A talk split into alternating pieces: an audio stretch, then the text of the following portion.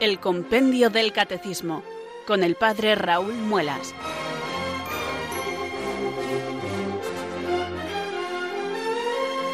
Muy buenas tardes, queridos oyentes de Radio María. Son las 4 o las 3 en Canarias. Aquí comienza una nueva edición del programa El Compendio del Catecismo de la Iglesia Católica. Reciban desde Talavera de la Reina un saludo muy cordial del Padre Raúl Muelas, un día más les habla desde estos micrófonos de Radio María, la radio de la Virgen, la fuerza de la esperanza. Sed todos bienvenidos.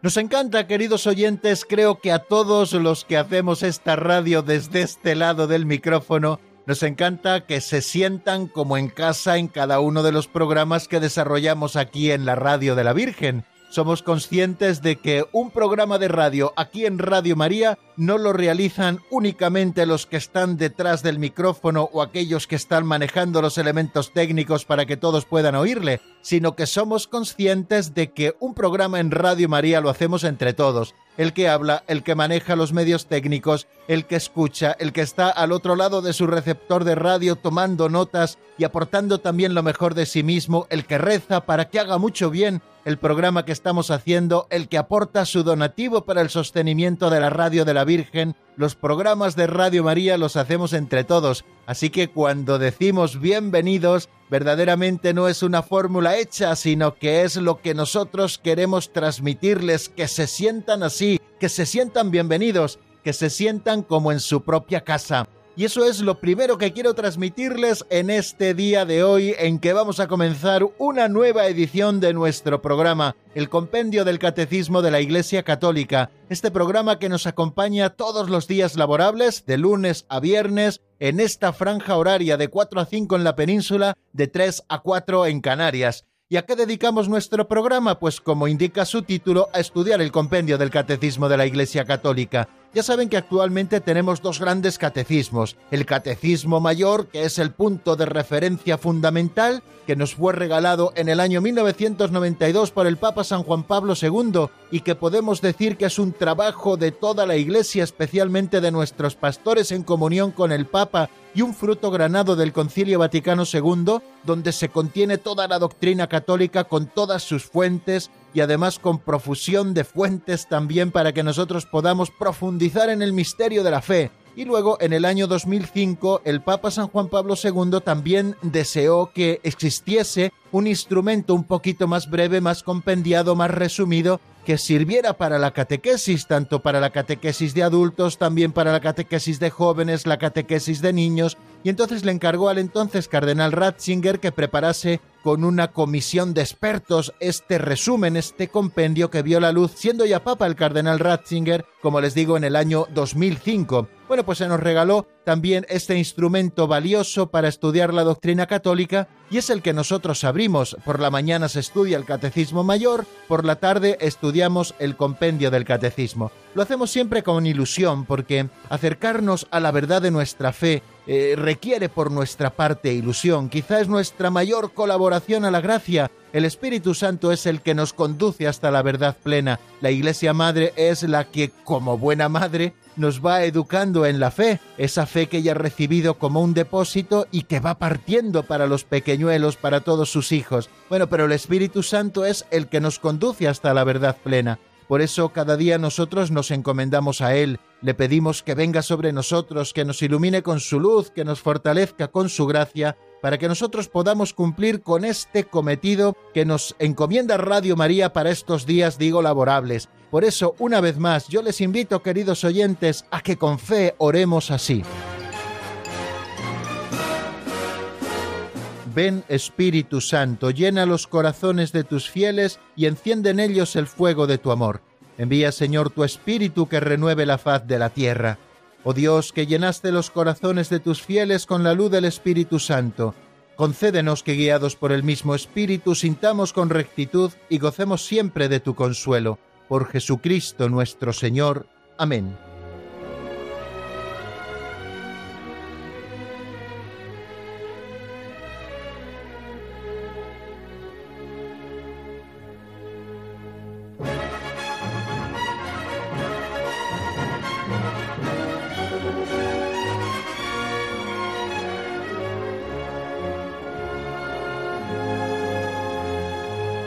Continuamos, queridos oyentes, con este segundo momento de nuestro programa que titulamos Pinceladas de Sabiduría.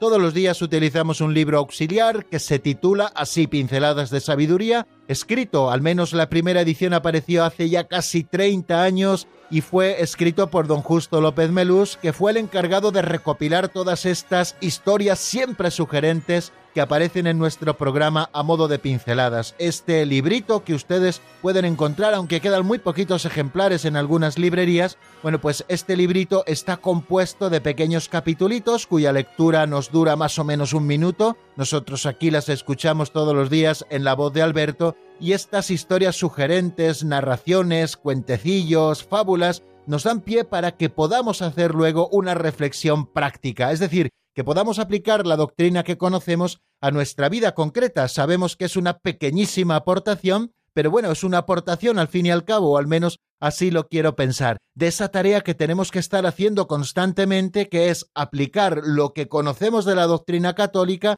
a nuestra vida concreta, es decir, que todo nuestro ser, todas las dimensiones de nuestra existencia sean verdaderamente cristianas, es decir, que Cristo tome posesión de todas ellas. Por eso esa pregunta que siempre nos tenemos que hacer ante las circunstancias concretas de nuestra vida, ¿cómo debo actuar para ser un verdadero cristiano? Bueno, pues vamos a escuchar, si les parece, la pincelada de hoy, que como siempre es sugerente y además también está puesta así como en un ambiente oriental, como a don Justo le gusta hacer, que se titula Las ediciones invisibles. Vamos a escucharla.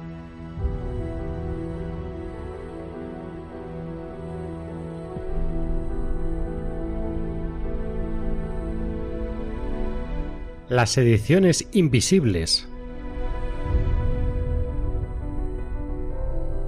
Un sabio de la escuela Zen se comprometió a imprimir en japonés 7.000 ejemplares de unas oraciones, que solo existían en chino. Recorrió el Japón recaudando fondos. Al cabo de 10 años había recaudado lo suficiente, pero entonces se desbordó un río y dejó en la miseria a miles de personas. Entonces empleó todo el dinero que había recogido en ayudar a aquellas pobres gentes. De nuevo comenzó a recoger fondos y en varios años reunió la suma necesaria. Pero entonces se desató una epidemia en el país y el sabio volvió a gastar todo el dinero en ayudar a la damnificación. Otra vez volvió a empezar de cero, y al cabo de veinte años pudo cumplir su propósito. Las plantas de aquella edición se conservan en un monasterio de Kioto. Los japoneses cuentan a sus hijos que sacó tres ediciones de oraciones, pero que las dos primeras son invisibles y muy superiores a la tercera.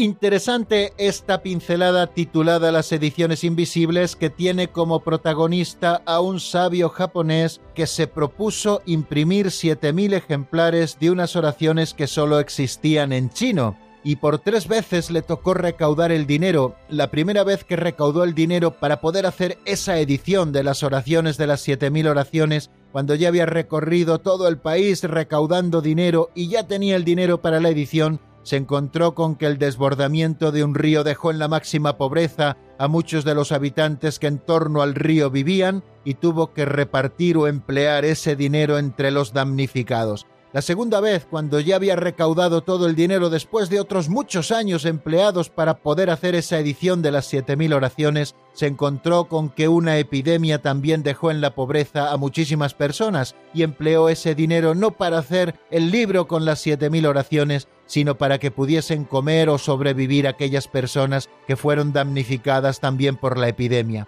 Por fin, en la tercera ocasión pudo recaudar el dinero, en ese momento no hubo ninguna desgracia y pudo hacer la impresión de esas 7.000 oraciones. Bueno, pues nos dice que las planchas de aquella edición se conservan en un monasterio de Kioto y cuando los japoneses cuentan la historia de esa edición, dice que se hicieron tres ediciones de las 7.000 oraciones, pero las dos primeras fueron invisibles, solo la tercera es la que se puede leer como un libro y tomándola en las manos, pero que las dos primeras, esas invisibles, son mucho más importantes y son superiores a la tercera. Bueno, pues es un ejemplo que nos pone don Justo, pues eh, centrándolo, digamos, en la cultura japonesa y también en su propia religión, pero sin irnos más lejos, creo que tenemos múltiples ejemplos, muchísimos, muchísimos ejemplos también en nuestra propia fe de estas cosas, incluso algunos muy cercanos. No hace muchos días recuerdo que me contaron una historia que sucedió en mi parroquia. Mi parroquia es una parroquia bastante joven, tiene 28 años desde su erección y el templo solamente tiene 24 años. El próximo año, si Dios quiere, cumplirá 25 años desde que fue consagrado. Quiere decir que tiene una historia muy corta y todavía se cuentan esas historias de familia de los primeros momentos del templo. Y me contaban que recién inaugurado el templo y recién entronizada la Virgen del Pilar, que es la patrona y la titular de la parroquia, pues se propusieron un grupo de feligreses recaudar dinero para comprar un buen manto a la Virgen del Pilar y resultó que mientras habían recaudado el dinero y cuando ya tenían todo ese dinero suficiente para poder comprar un buen manto a la Virgen del Pilar, incluso ir a Zaragoza a comprarlo y todo eso me estuvieron contando, apareció aquí por la parroquia una familia que eran mercheros y que por lo tanto iban como seminómadas viajando de un lugar a otro y estaban una temporada en un sitio, otra temporada en otro, solo tenían como toda posesión un carromato cubierto por un toldo que era donde vivían y una mula que era la que tiraba de ese carromato y les llevaba de un lugar a otro. Pues parece ser que cuando llegaron aquí al territorio de la parroquia, que entonces no estaba del todo como está ahora, pues se encontraron con que la mula que transportaba a la familia de un lugar a otro estaba enferma, llamaron desde la parroquia a un veterinario para poder ayudar a esta familia que se encontraba en apuros y que era muy pobre, y el veterinario dijo que no había nada que hacer, por lo tanto al final terminó muriendo la mula, de manera que el párroco propuso a los feligreses comprar el mejor manto del pilar a la imagen de nuestra patrona, que era comprar una mula para que esa familia tuviese su medio de subsistencia, y todo aquel dinero, después de consultar a los donantes, se empleó para comprar una mula para aquella familia y que por lo tanto pudiera seguir haciendo su vida. Bueno, pues es un ejemplo también parecido, queridos amigos. Por eso solemos decir aquí en la parroquia que el manto más bonito que tiene la Virgen es invisible. Es aquella mula que la caridad de los feligreses de esta parroquia compró a aquella familia de mercheros que se dedicaban a la hojalatería, bueno, pues para que pudiesen seguir subsistiendo y seguir recorriendo en ese estilo de vida seminómada que ellos tienen unos lugares y otros. Bueno, pues ahí queda un ejemplo más, pero podemos encontrar muchísimos ejemplos. También en el seno de las familias, queridos amigos, cuántas veces eh, los padres están pensando, bueno, vamos a cambiar de coche porque el que tenemos todavía funciona, pero bueno, un coche nuevo nos haría un mejor servicio y ya cuando parece que tienen el dinero recaudado, bueno, pues surge una necesidad en uno de los hijos, que hay que ponerle bracker, que hay que arreglarle a lo mejor los dientes o lo que sea, y no les importa sacrificar ese dinero que tenían para su coche por la salud de su hijo. ¿Y por qué se hace todo esto? En definitiva, porque se ama y porque se tiene en cuenta aquellas palabras que el Señor dijo, lo que hicisteis a uno de estos mis pequeños, a mí me lo estabais haciendo. De manera que es bueno, claro que sí, comprar buenas cosas para el culto, para el Señor, pero también es bueno, incluso casi mejor, comprar los mejores cálices, entre comillas, para los pobres, es decir, emplear lo mejor que tenemos para aquellos que están pasando necesidad. Y esto tenemos que planteárnoslo todos. Al final, las ediciones más hermosas fueron las ediciones invisibles, superiores en todo a esa tercera edición que contenía las siete mil oraciones que no estaban traducidas al japonés, que sólo existían en chino y que desde ese momento los seguidores de esa religión ya podrían hacer y recitar cada uno con el ejemplar de su libro. Bueno, queridos amigos, el Señor nos lo dice, lo que hicisteis a uno de estos mis humildes hermanos, a mí me lo estabais haciendo, pues nosotros que tenemos siempre a la vista las palabras del Señor, también queremos poner en práctica la enseñanza de la pincelada de hoy.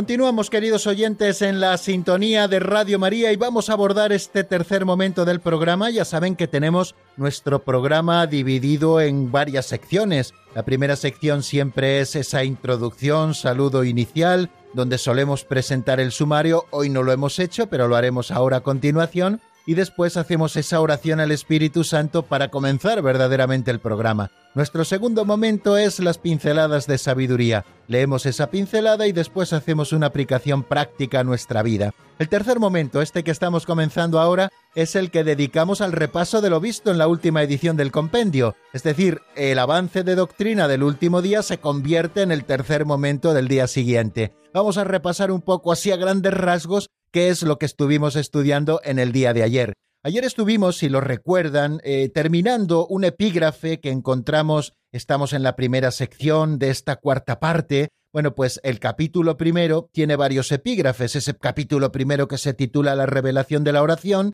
el primer epígrafe o el primer artículo se titula La revelación de la oración en el Antiguo Testamento. Estudiamos exactamente pues la oración de Abraham, la oración de Moisés, las relaciones que tienen en el Antiguo Testamento el templo y el rey con la oración, el papel que desempeña la oración en la misión de los profetas y la importancia de los salmos en la vida de oración del pueblo elegido. Después pasamos a un epígrafe clave central que es la plena revelación y la plena realización de la oración filial en Jesucristo. Y estuvimos viendo cosas tan interesantes como de quién aprendió Jesús a orar, Decíamos que aprendió en cuanto a su corazón de hombre, aprendió a orar de su madre y de la tradición judía, pero el secreto, es decir, la fuente secreta de su oración, brota de que es el Hijo eterno de Dios y por lo tanto en su humanidad santa dirige al Padre la oración filial perfecta porque es el Hijo de Dios. También eh, nos detuvimos en estudiar cuándo oraba Jesús, qué nos dicen los evangelios sobre esto, cómo oró Jesús en su pasión como un momento clave donde vemos esa oración filial y cómo el Señor también lleva a cumplimiento el designio amoroso del Padre en ese momento de la pasión y toma sobre sí las angustias de la humanidad y todas las súplicas y las intercesiones de la historia de la salvación, y también estudiábamos cómo nos enseña Jesús a orar. Y después comenzábamos dentro también de ese epígrafe que es la plena revelación de la oración y la plena realización en Jesucristo, estudiábamos tres números que son con los que termina precisamente el compendio de ese epígrafe. El 545, donde habla de la eficacia de la oración, donde reside la eficacia de la oración del cristiano. También nos vamos a asomar a cómo oraba la Virgen María. Ayer lo estuvimos estudiando y hoy lo repasaremos. Y también diremos si existe en el Evangelio una oración de María. Y también repasaremos ese primer número del nuevo epígrafe que comenzamos a estudiar en el día de ayer, la oración en el tiempo de la Iglesia, primero en el Antiguo Testamento, después la plenitud en Jesucristo y después la oración en el tiempo de la Iglesia. Ayer estuvimos viendo cómo oraba la primera comunidad cristiana de Jerusalén, según nos cuenta el libro de los Hechos de los Apóstoles, y seguiremos estudiando cómo interviene el Espíritu Santo en la oración de la Iglesia, cuáles son las formas esenciales de oración cristiana, qué es la bendición, cómo se puede definir la adoración, cuáles son las diversas formas de la oración de petición, en qué consiste la intercesión, cuándo se da gracias a Dios, qué es la oración de alabanza, bueno, las distintas modalidades de oración que iremos estudiando en el día de hoy en el avance de doctrina y que seguiremos estudiando si Dios quiere en el día de mañana, puesto que hoy no nos dará tiempo, aunque digamos pocas cosas, a ver todas ellas. Bueno, pues vamos a empezar a repasar lo que vimos en el día de ayer, al menos digo a grandes rasgos. El número 545 se pregunta por qué es eficaz nuestra oración. Y es muy interesante que este número le tengamos siempre a la vista, porque muchas veces eh, nos llevamos a confusión pensando que la eficacia de la oración depende de las cosas que nosotros hagamos. Nuestra oración es eficaz si yo estoy atento, nuestra oración es eficaz si yo me pongo de rodillas, mi oración es eficaz si yo logro mantener mi atención y mis sentidos recogidos. No, es exactamente así. Y esto nos lo dice el compendio de una manera muy hermosa con estas palabras del 545. Nuestra oración es eficaz porque está unida mediante la fe a la oración de Jesús. Por eso, una oración que nosotros hacemos eh, desde la aridez espiritual, por ejemplo, puede ser una oración eficacísima. La única condición que debe tener es que esa oración que yo hago desde la aridez y sin sentir absolutamente nada pues esté unida mediante la fe a la oración de Jesús. La oración es eficaz cuando está unida a la oración de Jesús y esto mediante la fe. Esto es lo que hace a la oración eficaz y no el buen método que nosotros tengamos. Todas estas cosas son importantes como colaboración, claro está, pero lo que hace eficaz la oración, que nuestra oración sea escuchada, es que esté unida a la oración de Jesús mediante la fe. Y continúa diciéndonos este número 545 que en Jesús la oración cristiana se convierte en comunión de amor con el Padre. Podemos presentar nuestras oraciones a Dios y ser escuchados. Pedid y recibiréis para que vuestro gozo sea colmado. Este es el dinamismo de la oración de la Iglesia, por ejemplo, de la oración litúrgica.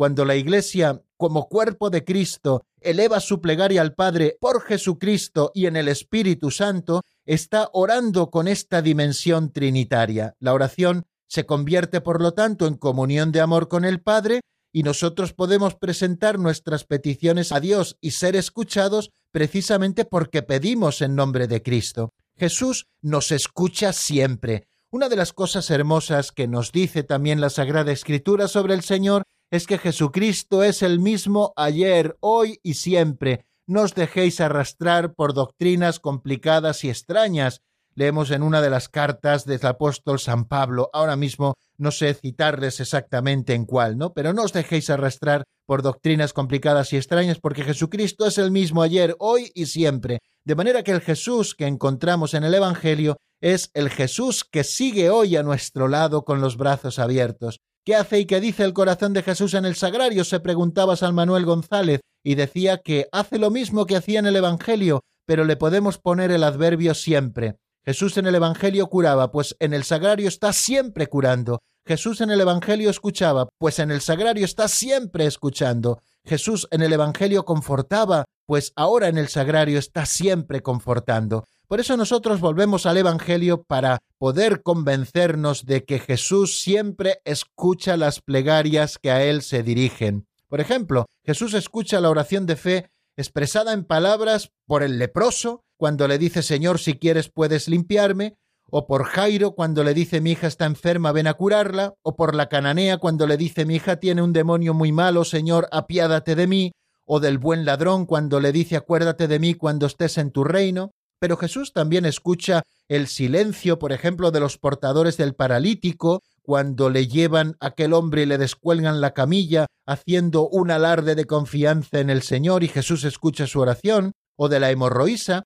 que pensaba que con solo tocar el borde de su manto sanaría y quedó sanada, o Jesús escucha las lágrimas y el perfume también de la pecadora, o la petición apremiante de los ciegos, ten piedad de nosotros, hijo de David, o aquel ciego Bartimeo cuando le dice, Jesús, hijo de David, ten compasión de mí. Bueno, pues estas oraciones siempre han sido recogidas en la tradición de la oración a Jesús. Señor Jesucristo, Hijo de Dios, ten piedad de mí que soy un pecador, ¿no? Y Jesús, sanando enfermedades o perdonando pecados, siempre responde a la plegaria del que le suplica con fe y le dice, vete en paz, tu fe te ha salvado. Jesús nos escucha siempre. Bueno, pues toda oración que nosotros hagamos al Padre por Jesús, Dios Padre siempre la escucha y nos envía al Paráclito, que es el que sabe lo que nos hace falta y el que gime dentro de nosotros con esos gemidos inefables que nos dice también la carta del apóstol. Nuestra oración es eficaz cuando está unida por la fe a la oración de Cristo.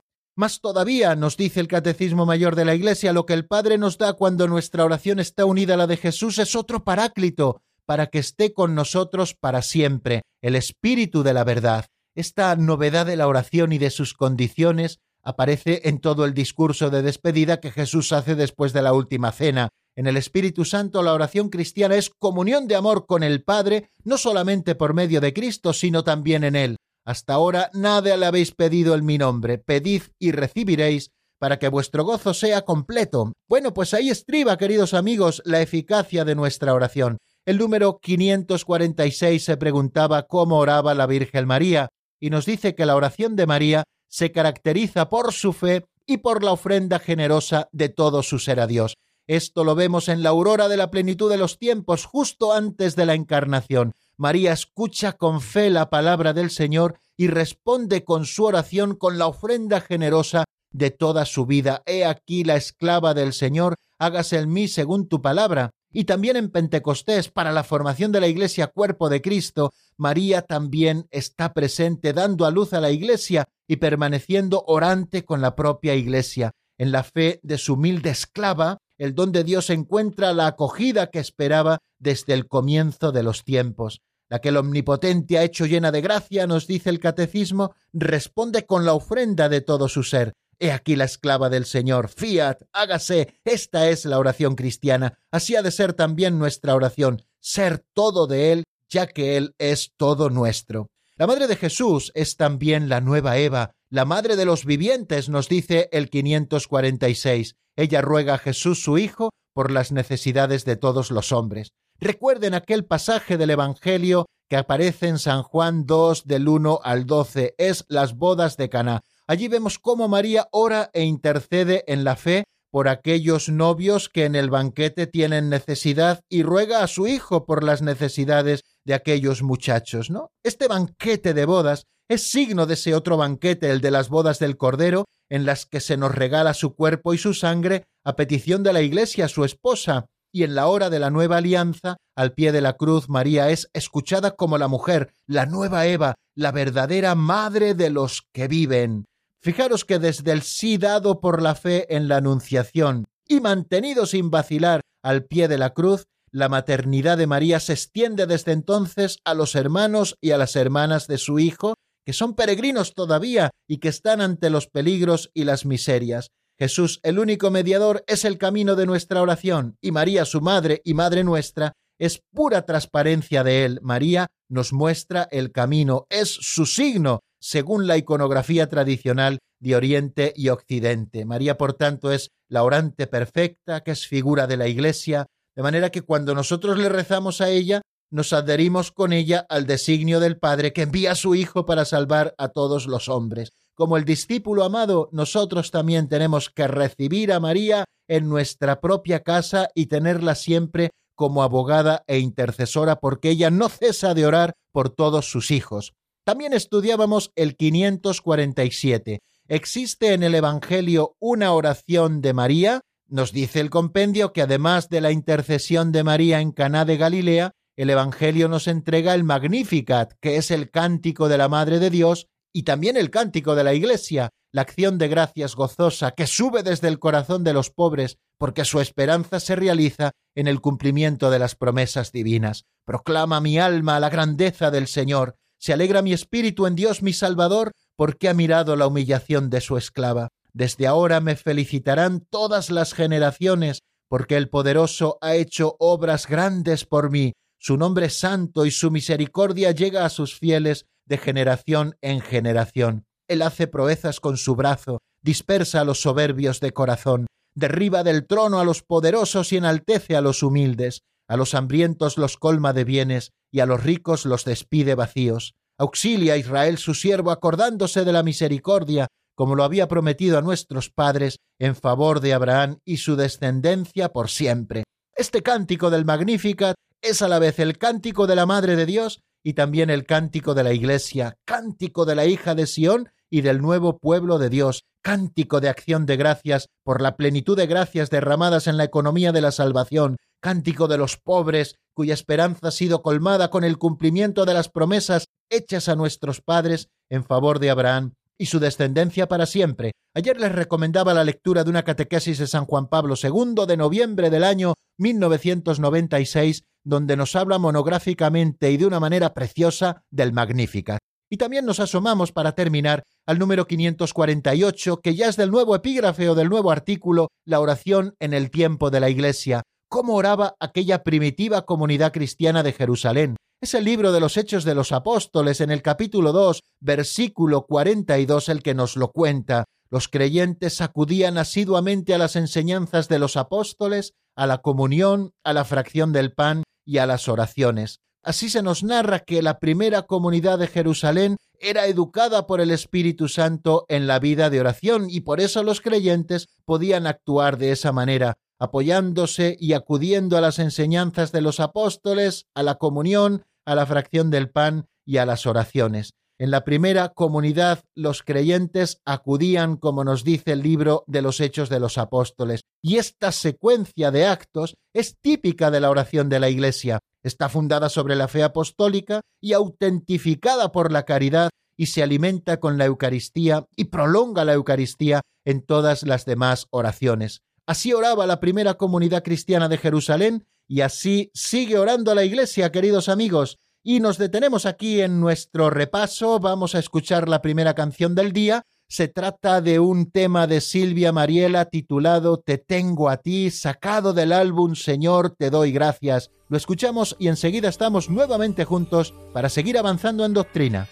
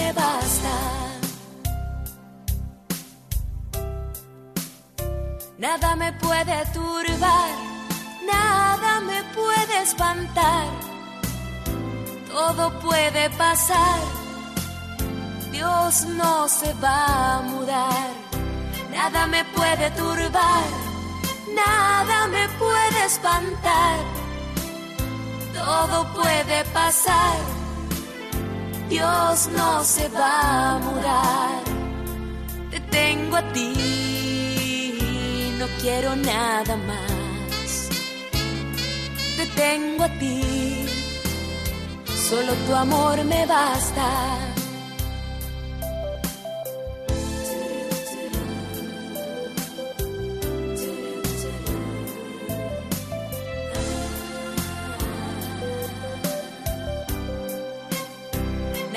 puede turbar, nada me puede espantar, todo puede pasar, Dios no se va a mudar, nada me puede turbar, nada me puede espantar, todo puede pasar, Dios no se va a mudar, te tengo a ti.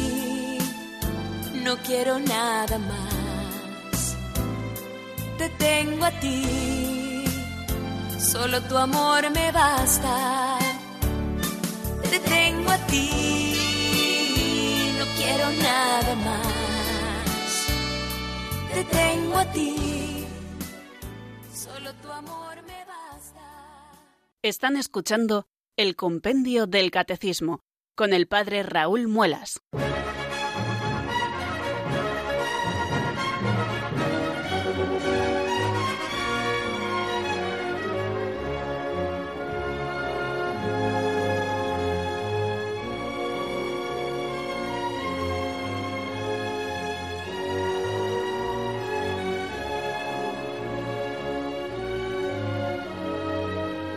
Continuamos, queridos amigos, en la sintonía de Radio María y como nos ha dicho esa locución que acabamos de escuchar, estamos en el programa El Compendio del Catecismo de la Iglesia Católica y les habla, como todos los días laborables, el Padre Raúl Muelas en esta franja horaria y lo hago desde Talavera de la Reina, la ciudad de la cerámica, en el corazón de Castilla-La Mancha. Bueno, no en el centro geográfico de Castilla-La Mancha, porque Talavera de la Reina, como muy bien conocen, ya se encuentra muy cerquita de la provincia de Cáceres y se encuentra también muy cerquita de la provincia de Ávila. Bueno, pues desde Talavera de la Reina, esta ciudad preciosa que yo les invito a conocer, pues estamos desarrollando este programa como los 568 precedentes que ya hemos estado haciendo y compartiendo con ustedes, todos hechos desde aquí. Vamos a seguir avanzando en doctrina, que eso es lo que nos ocupa en esta cuarta parte de nuestro programa o cuarta sección. Nos encontramos con el número 549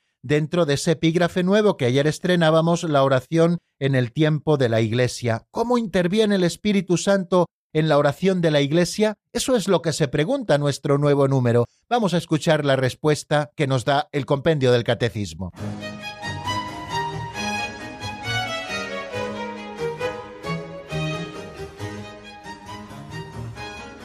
Número 549. ¿Cómo interviene el Espíritu Santo en la oración de la Iglesia? El Espíritu Santo, maestro interior de la oración cristiana, educa a la Iglesia en la vida de oración y le hace entrar cada vez con mayor profundidad en la contemplación y en la unión con el insondable misterio de Cristo.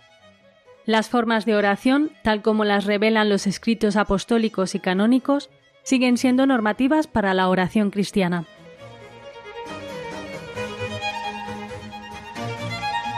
El Espíritu Santo acabamos de escuchar que es maestro interior de la oración cristiana, educa a la Iglesia en la vida de oración y le hace entrar cada vez con mayor profundidad en la contemplación y en la unión con el insondable misterio de Cristo. Las formas de oración, tal como las revelan los escritos apostólicos y canónicos, siguen siendo normativas para la oración cristiana. Bueno, como ven, queridos amigos, en esta descripción sencilla que nos hace el número 549 se nos dicen varias cosas. La primera de ellas es que el Espíritu Santo es maestro interior de la oración cristiana. El Espíritu Santo es el que nos conduce hacia la verdad plena en todas las dimensiones de nuestro ser cristiano, y como no podía ser de otra manera, es el maestro de la vida de oración. El Espíritu Santo es el que plasma en nosotros las actitudes, sentimientos, pensamientos más profundos del corazón de Cristo. Es Él el que nos va conduciendo hacia las cotas más altas de la oración, de la vida de oración, para poder entrar en profundidad en la contemplación y que nuestra unión con Cristo, con el misterio de Cristo, sea cada vez más estrecha. Por tanto, tenemos que caer en la cuenta de que nosotros, por la gracia, somos templos del Espíritu Santo, que el Espíritu Santo habita en nosotros y se convierte por esa inhabitación del Espíritu Santo en el alma del justo en el Maestro de la vida interior. Es el Espíritu Santo el que nos conduce. Igual que el Espíritu Santo arrebataba a Cristo y lo llevaba al desierto o lo llevaba a la oración, así también nosotros, configurados con Cristo, tenemos que ser dóciles a las inspiraciones del Espíritu Santo. Llamamos al Espíritu Santo en la secuencia de Pentecostés el dulce huésped del alma. Él es el que viene a habitar dentro de nosotros como un dulce huésped, y Él es el maestro, por tanto, de la vida interior y por lo tanto también de la oración cristiana. Y esto lo hace con cada uno de los hijos en los que habita por la gracia, pero lo hace también con la Iglesia en general, el conjunto de la Iglesia, cuerpo de Cristo, templo vivo del Espíritu Santo. El Espíritu educa a la Iglesia en la vida de oración. Es el Espíritu el que enseña a la Iglesia a orar y el que posibilita que nosotros podamos orar decimos que la dinámica trinitaria de la oración de la Iglesia se da gracias al Espíritu Santo. Nosotros podemos elevar nuestra oración al Padre por Cristo en el Espíritu, porque el Espíritu Santo es el que hace viva la oración de la Iglesia para que llegue al Padre a través de Cristo. Nosotros pedimos por Cristo, le pedimos al Padre, toda la Iglesia, cuerpo místico de Cristo lo hace, pero lo hace en el Espíritu, que es el que nos educa en la vida de oración y el que hace posible que nosotros podamos entrar cada vez con mayor profundidad en la contemplación del misterio insondable de Cristo y también unirnos a ese misterio que es el que nos salva la oración adquiere diversas formas y esto lo iremos estudiando en los próximos números como les presentaba, queridos amigos, al mostrarles un poco el panorama de lo que vamos a estudiar en los próximos días. Bueno, pues estas formas de oración, tal como las revelan los escritos apostólicos y los escritos canónicos, siguen siendo normativas para la oración cristiana. Estas oraciones son, en primer lugar, las que los fieles escuchan y leen en la Sagrada Escritura, pero las actualizan, especialmente los salmos, a partir de su cumplimiento en Jesucristo. El Espíritu Santo, que recuerda así a Cristo ante su iglesia orante, conduce a ésta hacia la verdad plena y suscita nuevas formulaciones que expresarán el insondable misterio de Cristo que actúa en la vida, los sacramentos y la misión de su Iglesia. Estas formulaciones se desarrollan en las grandes tradiciones litúrgicas y espirituales, las formas de la oración tal como las revelan los escritos apostólicos canónicos a los que antes hemos hecho alusión, siguen siendo norma para la oración cristiana. Por eso nosotros tenemos como fuente y bebemos constantemente de la oración litúrgica que entronca en la gran tradición de la Iglesia a través de la cual nos ha llegado la palabra de Dios. La Iglesia ora como cree. Recuerdan aquella frase que decíamos en latín, les orandi, les credendi. Bueno, pues eso se sigue cumpliendo, queridos amigos, porque el Espíritu Santo, que es el que suscita en la Iglesia los modos de oración, sigue suscitándolas en el día de hoy. Así interviene el Espíritu Santo en la oración de la Iglesia. Vamos a dar un pasito adelante, un número nuevo, 550. ¿Cuáles son las formas esenciales de oración cristiana? Escuchamos lo que nos dice el compendio en la voz de Marta.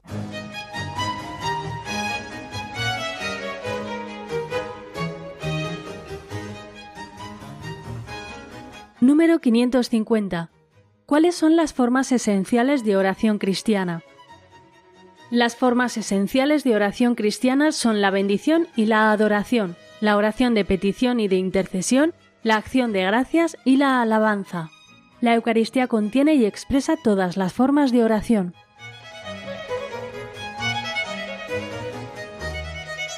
Bueno, como ven, queridos amigos, el número 550 es eh, un número de esos que yo califico de paso, es decir, que nos hace un enunciado de lo que luego va a desarrollar de manera más detenida en los siguientes números. Aquí nos enumera cuáles son las formas esenciales de oración cristiana y es poco lo que vamos a explicar porque luego nos dedicaremos a explicar cada una de esas formas de oración cristiana. Nos dice, así lo hemos escuchado, que las formas esenciales de oración cristiana son en primer lugar, la bendición y la adoración. En segundo lugar, la oración de petición y de intercesión. En tercer lugar, la acción de gracias y en cuarto lugar, la alabanza. Y luego termina diciéndonos una frase muy breve, pero creo que muy enjundiosa. La Eucaristía, esa que nosotros celebramos y en la que podemos participar cada día, pero especialmente los domingos, la Eucaristía contiene y expresa todas las formas de oración cristiana. Fijaros, por tanto, si es importante la Eucaristía y que nosotros participemos en ella con fe, uniéndonos a la oración de la Iglesia, porque cuando participamos plenamente en la Eucaristía, estamos bendiciendo, estamos adorando, estamos pidiendo, estamos intercediendo, estamos dando gracias y estamos alabando a Dios nuestro Señor. Porque la Eucaristía, repito, contiene y expresa todas las formas de oración es la ofrenda pura de todo el cuerpo de Cristo a la gloria de su nombre, y es, según las tradiciones de Oriente y de Occidente, el sacrificio de alabanza. El Espíritu Santo nos dice el Catecismo Mayor de la Iglesia en el número 1644, que enseña a la Iglesia y le recuerda todo lo que Jesús dijo, la educa también en la vida de oración, suscitando expresiones que se renuevan dentro de unas formas permanentes de orar. Estas son Repito, bendición, petición, intercesión, acción de gracias y alabanza. Y esto es lo que vamos a estudiar, queridos amigos, a partir de ahora, cada una de ellas. Vamos a ver qué es la bendición, así lo haremos en el número 551, eh, cómo se puede definir la adoración en el 552, cuáles son las diversas formas de oración de petición en el 553 y así sucesivamente. Así que queridos amigos, no nos entretenemos mucho más en este número de paso, el 550, y damos un pasito adelante hacia el número 551, que se pregunta ¿qué es la bendición? Vamos a escuchar la definición que nos da el compendio en la voz de Marta.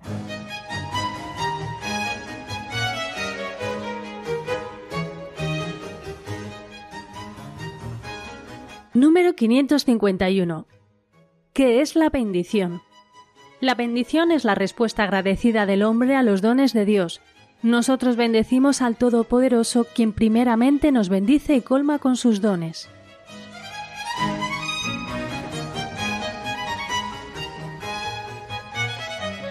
Hay que ver amigos qué matices tan hermosos nos presenta esta definición de bendición del número 551. Lo acabamos de escuchar, nos dice que la bendición es la respuesta agradecida del hombre a los dones de Dios. La bendición, por tanto, es una respuesta, una respuesta de aquel que se sabe interpelado anteriormente por otra persona, en este caso con mayúscula, y por lo tanto es una respuesta de agradecimiento. Dios nos ha bendecido a nosotros, ha hablado bien de nosotros, benedicere, eso significa bendecir, ha hablado bien de nosotros y hablando bien de nosotros nos ha colmado con sus dones, nos ha bendecido el Todopoderoso y nosotros conscientes de esta realidad bendecimos con respuesta agradecida a los dones de Dios. Por lo tanto, la bendición, la bendición que nosotros elevamos hasta el trono de Dios, es una respuesta agradecida por los dones que hemos recibido de nuestro Señor. Él es el que toma la iniciativa, Dios primerea en nuestras vidas, primeramente nos ha bendecido, nos ha colmado de dones y nosotros como respuesta elevamos nuestra bendición. Por lo tanto, la bendición es una respuesta agradecida del hombre a los dones de Dios. Dios toma la iniciativa, Dios nos colma de sus dones, nosotros somos conscientes de ellos, recordamos los beneficios que Dios ha hecho con nosotros y de nuestros labios y de nuestro corazón brota una respuesta agradecida, no sólo de palabras, sino también con la entrega de la vida. La bendición expresa, por tanto, ese movimiento de fondo de la oración cristiana. Es encuentro de Dios con el hombre. En ella el don de Dios y la acogida del hombre se convocan y se unen. La oración de bendición es la respuesta del hombre a los dones de Dios, como hemos dicho, porque Dios bendice, el corazón del hombre puede bendecir a su vez aquel que es la fuente de toda bendición. Dos formas fundamentales expresan este movimiento. O bien la oración asciende llevada por el Espíritu Santo por medio de Cristo hacia el Padre, nosotros le bendecimos por habernos bendecido, o bien implora la gracia del Espíritu Santo que por medio de Cristo desciende de junto al Padre, es Él quien nos bendice. Bueno, pues podemos tener en cuenta, queridos amigos, estas pinceladitas hermosas, enjundiosas sobre lo que es la bendición. Por eso, queridos amigos, eh, vamos a detenernos otro momentito después de haber estudiado qué es la bendición yo les ofrezco un nuevo tema musical. Hoy no abriremos tampoco nuestro teléfono de directo, pero sí que aprovecharemos el tiempo hasta el final. Les ofrezco un tema de Jalel, es un grupo de Colombia que está constituido por Osvaldo Malo y por Leonardo Trillos y que se titula el tema Dame vida. Está sacado del álbum Un tributo de sencillez. Lo escuchamos y enseguida estamos nuevamente juntos. Presente hoy delante de tu amor. Anhelo ser tocado por tu ser. Infunde más de ti en mi interior. Mi Cristo, yo quisiera verme en ti presente hoy delante de tu amor. Anhelo ser tocado por tu ser. Infunde más de ti en mi interior. Mi Cristo, yo quisiera verme en ti. Dame vida dame alma, dame un poco de tu aliento para seguir. Dame vida,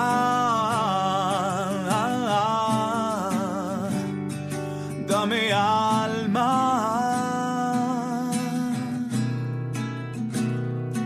dame un poco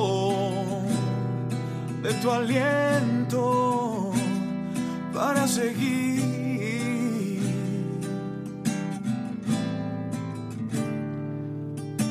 Presente hoy delante de tu amor. Anhelo ser tocado por tu ser. Infunde más de ti en mi interior. Mi Cristo, yo quisiera verme en ti. Presente hoy delante de tu amor. Anhelo ser tocado por tu ser. Están escuchando el Compendio del Catecismo con el Padre Raúl Muelas.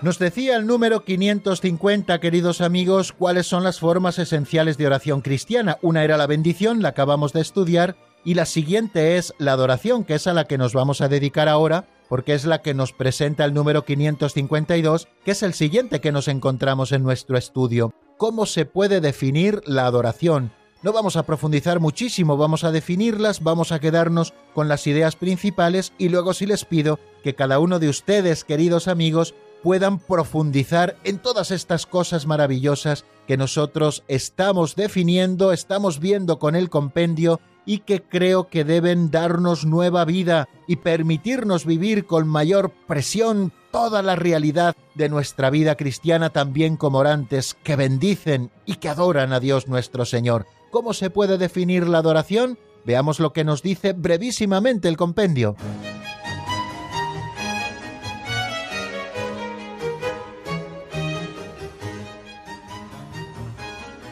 Número 552. ¿Cómo se puede definir la adoración? La adoración es la prosternación del hombre que se reconoce criatura ante su Creador tres veces santo.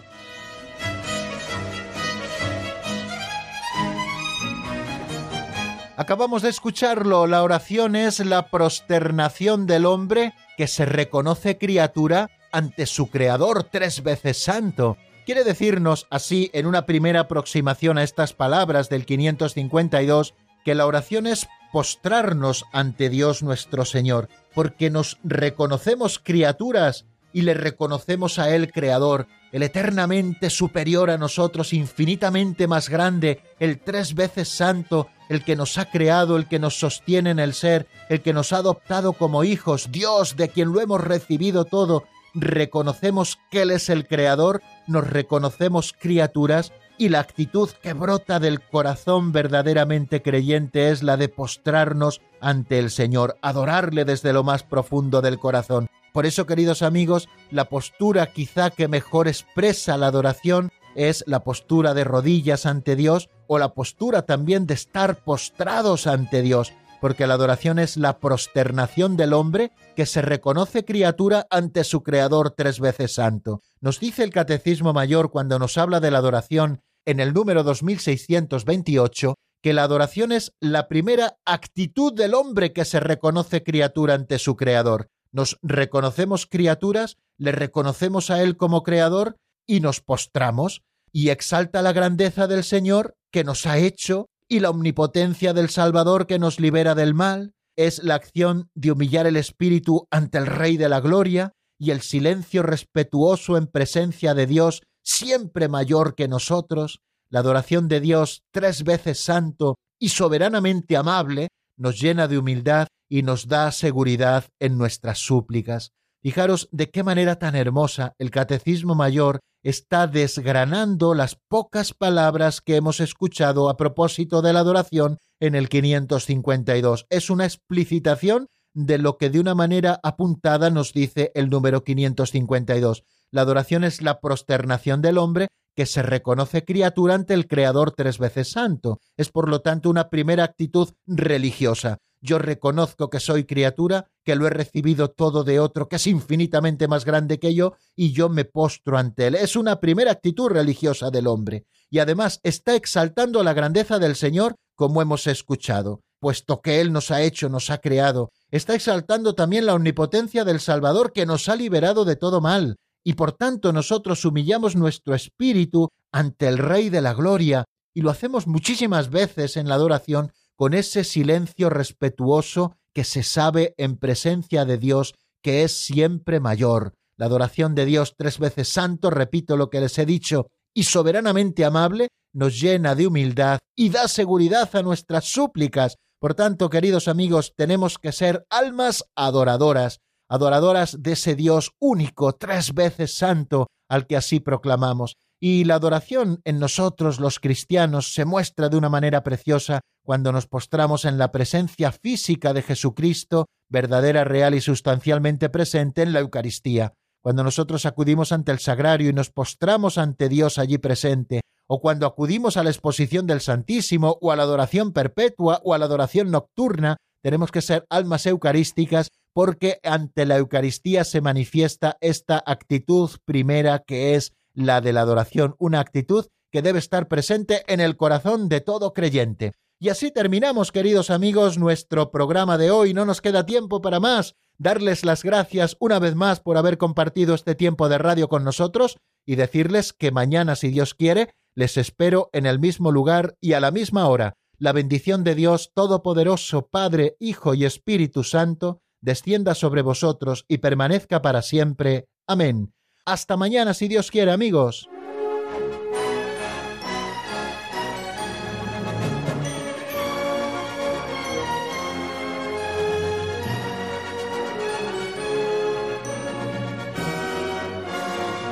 El Compendio del Catecismo con el Padre Raúl Muelas.